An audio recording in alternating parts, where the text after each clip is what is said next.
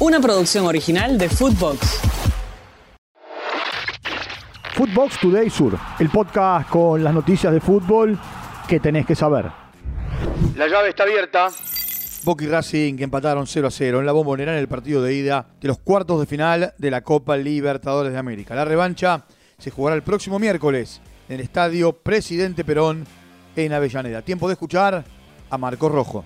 Y obvio, queríamos la victoria, queríamos hacer la diferencia acá en casa, no se pudo, pero bueno, como te digo, la chance la tuvimos nosotros, manejamos la pelota todo el partido y creo que, que podemos ganarlo ya. Seguro, eh, buscamos eso, buscamos estar mano a mano en toda la cancha, presionarlos, no dejarlos jugar y se vio, ellos no prácticamente no, no manejaron la pelota, era solamente tiraban pelotazo y bueno, nos faltó el gol.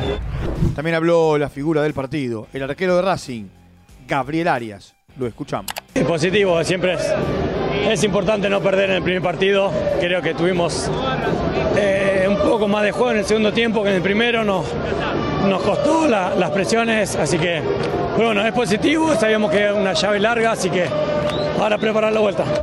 En el otro partido del día en Colombia, goleada de Palmeiras, 4 a 0 ante Pereira. El miércoles próximo jugarán la revancha en San Pablo. Messi va por otra final. Inter Miami le ganó 5 a 4 por penales a Cincinnati en el eh, Dr. PY Patil Stadium y jugará la final de la US Open Cup. En los 120 minutos habían empatado 3 a 3.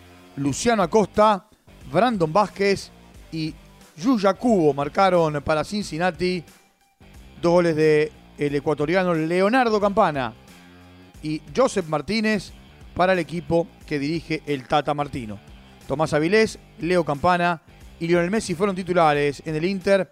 Facundo Farías entró en el minuto 58, Joseph Martínez en el 78 y Benjamín Kremaski en el minuto 91. Luciano Acosta, Álvaro Barrial, Santiago Arias y Junior Moreno fueron todos titulares en Cincinnati. El Inter Miami jugará la final ante el Real Salt Lake, que eliminó al Houston Dynamo. La final será el 27 de septiembre. Empate en Río. Botafogo y Defensa y Justicia igualaron eh, 1 a 1 en el estadio Nilton Santos de Río de Janeiro. Gabriel Pires anotó para los brasileños, mientras que Nicolás Tripiquio anotó para el equipo argentino. La revancha el próximo miércoles en Florencio Varela. Lesionados y refuerzos. Leandro González Pires sufre una lesión en eh, su pierna y estará un mes fuera de las canchas. Paulo Díaz sigue recuperándose de el esguince de rodilla. Mientras tanto, River cerró la llegada del uruguayo Sebastián Boselli a cambio de 3 millones de dólares.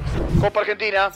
Chaco Forever le ganó 5-4 por penales a Villa Mitre de Bahía Blanca en el Estadio Centenario de Quilmes. En los 90 minutos habían empatado 0 a 0. Jugará los cuartos de final con el ganador de Estudiantes de Río Cuarto y Defensa y Justicia.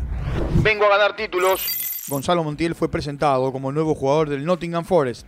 Llevará la camiseta número 29 y no dudó en afirmar que llega para seguir ganando títulos en su carrera. Lo escuchamos.